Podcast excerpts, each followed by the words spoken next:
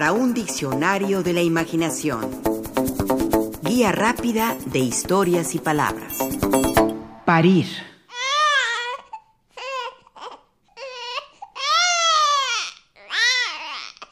Alumbrar, dar a luz, nacer, crear, producir, idear, inventar, descubrir, tener un hijo, una hija. Eso es parir.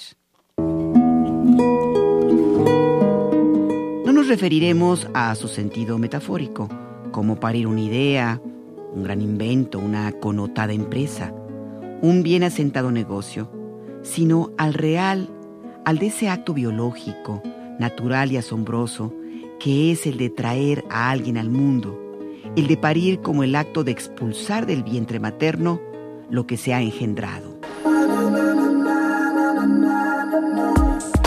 Parir es propio de los animales vivíparos, es decir, no los que ponen huevos. Una gallina no pare, desova. Una osa sí efectúa el acto de parir, al igual que un delfín o una gacela. También, por supuesto, el ser humano pare. Los hombres no, las mujeres sí, al contar con la biología y la anatomía para lograrlo. Leemos en Historia y Curiosidades del Mundo. En la antigua Esparta, cuando una mujer superaba los nueve meses de gestación, otras mujeres iban a su casa para discutir violentamente con ella, donde sacaban todos los trapitos sucios y todos los reproches que se habían guardado durante el embarazo, para evitar problemas al niño. Las discusiones acaloradas hacían que las mujeres rompieran aguas con mayor facilidad y eso precipitaba el parto. Este rito tenía doble función, ya que al decirse todo a la cara, reforzaba los lazos de unión entre la población. Además, si el bebé era varón, los espartanos pensaban que llegar al mundo en un ambiente hostil forjaría su carácter desde el nacimiento. Le debemos a Ernest Hemingway uno de los cuentos más recordados sobre el acto de parir. Nos referimos a Campamento Indio, publicado en 1925. En este cuento, Nick, su protagonista, es un niño que acompaña a su papá, un médico, a atender a una mujer en la labor de parto. Ella es joven, vive en una choza, en el campamento indio del título se encuentra acostada en la parte inferior de una litera, cubierta con una cobija en medio de dolores. Escribe Hemingway. Durante dos días había tratado de dar a luz. Todas las ancianas del campamento la habían ayudado. Los hombres, por su parte, iban a fumar al camino, lejos de allí, por no oír los lamentos de la mujer. Cuando Nick y los dos indios entraron detrás de su padre y tío Jorge, estaba gritando. El padre de Nick ordenó que pusieran un poco de agua al fuego y mientras se calentaba habló con el muchacho. Esta señora va a tener un hijo, Nick. Ya lo sé, respondió Nick. No, no lo sabes, prosiguió su padre.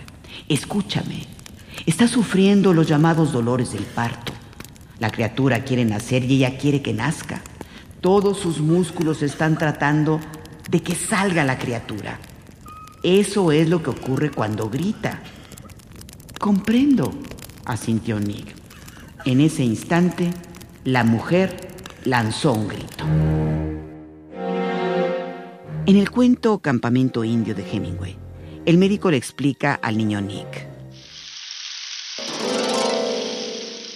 Como verás, Nick, primero tiene que salir la cabeza de la criatura. Aunque a veces no ocurre así, entonces se producen muchos inconvenientes para todos. Quizá tengamos que operar a esta mujer. Dentro de un ratito lo sabremos. En efecto, el hijo viene en una posición que obstaculiza el parto de forma natural, por lo que deben intervenirla quirúrgicamente. El doctor lo hace sin anestesia, con agua caliente y una navaja. La mujer logra dar a luz mediante una cesárea. Es un niño. El doctor le da una nalgada y lo entrega a una de las ancianas que han estado presentes. El cuento tiene otros detalles de interés que involucran al marido de la joven india. Pero mejor le invitamos a leer el cuento, Campamento Indio. Ojalá y hayamos despertado su curiosidad. Parir, por más que sea algo natural, no es fácil. Además del dolor, pueden ocurrir complicaciones. En otros tiempos, esas complicaciones podían conducir a una muerte segura de la madre o del bebé. Se dice que Mary Shelley escribió su novela Frankenstein como resultado de un trauma familiar. Su madre murió tras dar a luz a Mary y ella acababa de perder a una hija en el parto. El miedo a la procreación, que puede malograrse, es el núcleo de esa pesadilla llamada Frankenstein, el deseo imposible de dar vida a la carne muerta. hay otras complicaciones. El poeta Gerardo Denis se enteró de esto que le ocurrió al genial Julio Torri. Fue horrible. Por el esfuerzo de pujar, a su madre se le desprendieron las dos retinas al parirlo. Se quedó ciega de solemnidad por el parto. La novela picaresca también se interesó en estos asuntos del París. En 1644, Antonio Enríquez Gómez publicó su novela El siglo pitagórico y vida de don Gregorio Guadaña. En esta historia, su protagonista va de reencarnación en reencarnación, en busca de la virtud superior. En sus distintas reencarnaciones lo tienen que parir varias veces. En una, llenóse la cuadra de vecinas, las cuales por hacer compañía a mi madre cuando ella pujaba por echarme de sí, pujaban todas y algunas parían antes que mi madre. El parto se complica y el protagonista, quien cuenta la historia, no viene de cabeza, sino de pies.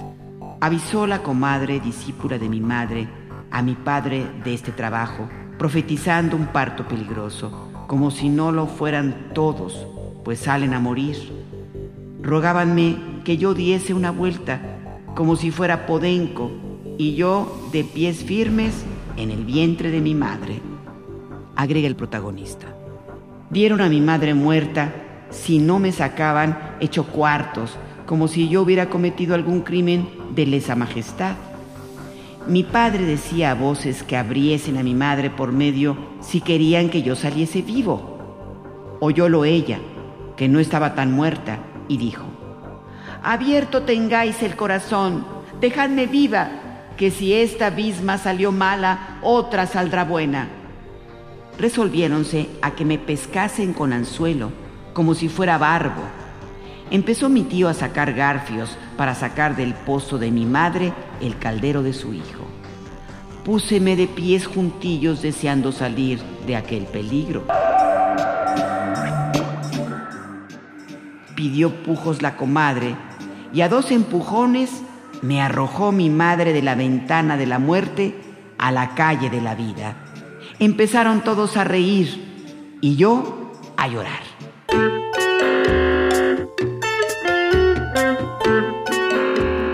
Así, la vida y la muerte que empieza y a ratos termina con París.